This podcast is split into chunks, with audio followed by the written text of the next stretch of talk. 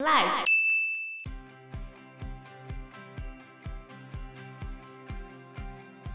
他就是用电极疗法来去治好他的精神错乱。这有根据吗？他没有根据啊，傻眼。就是进行了一系列很长的谈话，嗯，然后欧布朗他就一直在跟他解释他们党的动机是什么。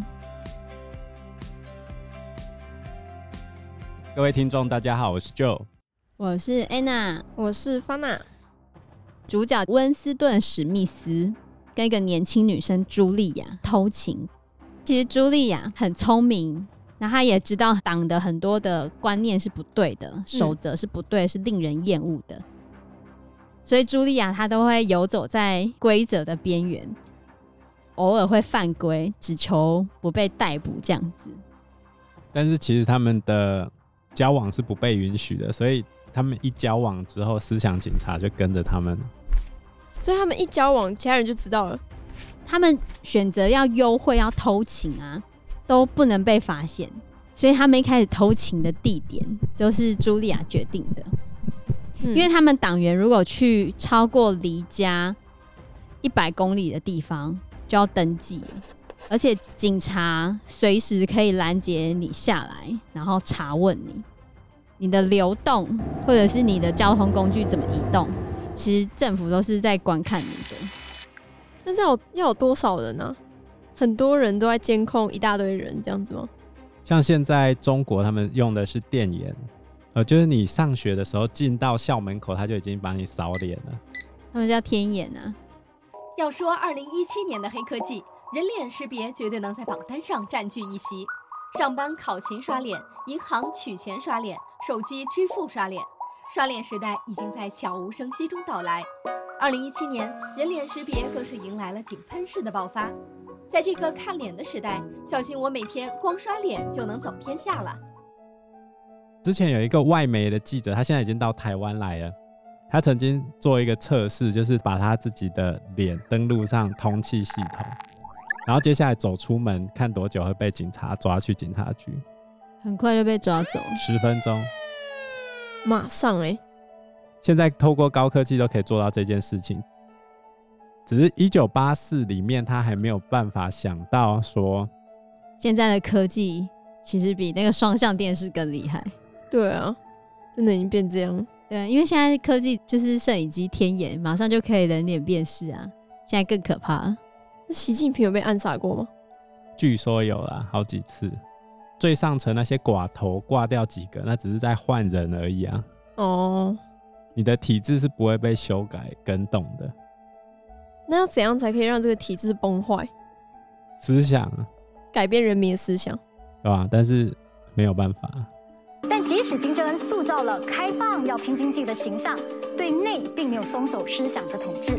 幼儿园学的童谣歌曲颂赞昵称金正恩是大家的老爸。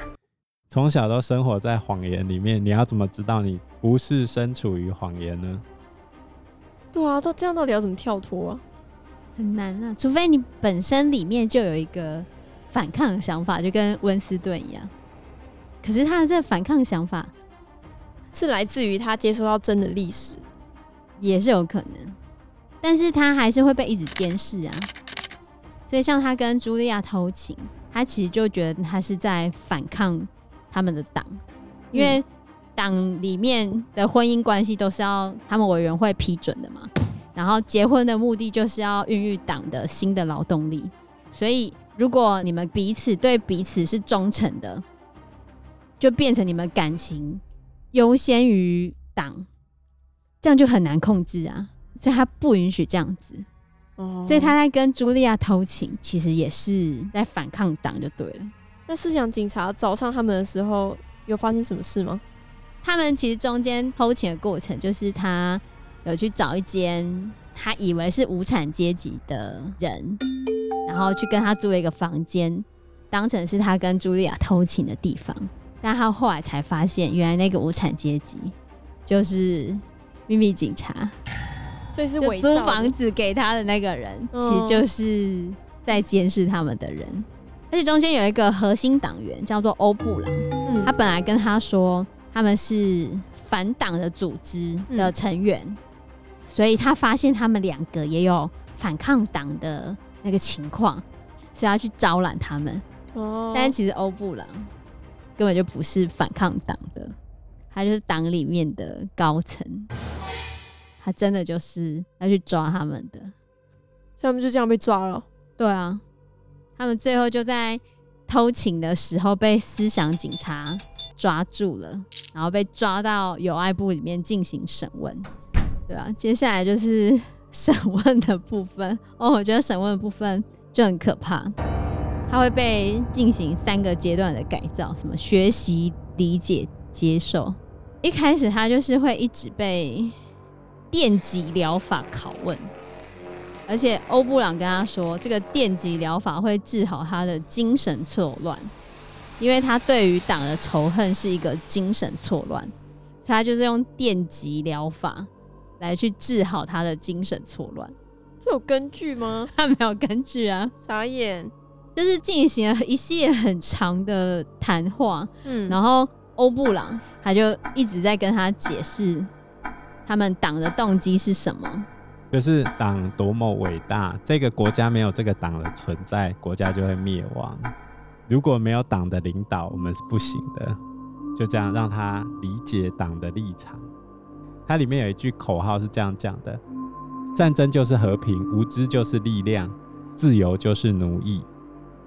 没办法接受。新时代中国青年要听党话，跟党走，自觉抵制。拜金主义、享乐主义、极端个人主义、历史虚无主义等错误思想，追求更有高度、更有境界、更有品味的人生。这本小说当时候推出来的时候，有造成很大轰动吗？有啊，有啊，它一直以来都是经典嘞，超级经典，对，都是经典，还是百大经典小说。然后在他的第二个阶段呢，就温斯顿终于承认了他的罪行，但他其实没有供出他的同伙，就是帮助过他的人或者什么，也没有供出他心爱的茱莉亚。他这时候已经理解到自己是烂掉的一个人。怎么样烂掉？他认为他没有接受党的学说啊，他接受了党，可是他怀疑了自己，他认为自己已经烂了。嗯他唯一的信念就是他还是爱着茱莉亚，然后结果呢？有一天晚上，在牢房里面，他突然尖叫，尖叫茱莉亚的名字，然后欧布朗就冲了进来，把他送到另外一个牢房里面。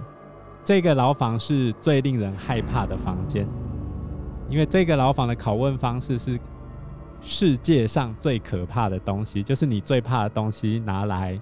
当做你的再教育的最后一步。可是，那他们要怎么知道你最害怕的东西是什么？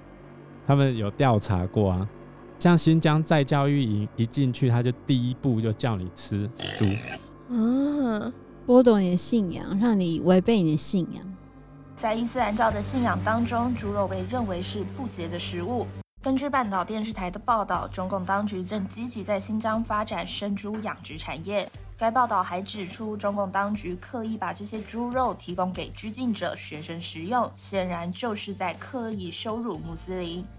先把你这个人摧毁之后，你才会接受我的想法。所以在第二个步骤的时候，他就做这件事情，把你整个人摧毁掉。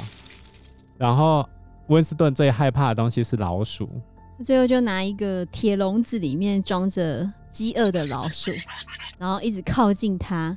最后，它终于受不了，开始疯狂喊叫：“不要咬我，去咬茱莉亚！”他最后还是背叛了茱莉亚。那你只有一件事情是可以相信的，就是你的党。我要热爱老大哥，这样子他就完成了他的改造作业嘛，洗脑成功。所以真的已经成功了。对，他最后他发自内心的爱上了老大哥。他后来有被放出来。然后他跟茱莉亚在公园重逢，他们两个都承认他们出卖了对方，然后两个都开始憎恶对方。茱莉亚有说：“他说他们用什么东西来威胁你？这东西你无法忍受，而且想都不能想，然后你就会说：“不要这样子对我，去对别人这样子。”也许你可以告诉自己说，这是一种计策，你只是希望他们停下来。但事实上，你就是真的是这样想的，这不是一个计策。你实际上，你真的是这样想的，你真的希望他们去对你心爱的人这么做，就是不要对我这么做。因为你认为没有别的方式可以救你了，所以你宁愿用这个方法来救你自己。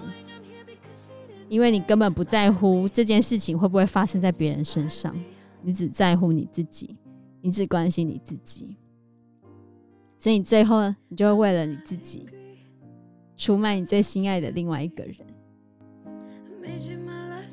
因为时间关系，我们这一集节目就到这边喽，谢谢大家。谢谢大家，谢谢大家，拜拜，拜拜，拜拜。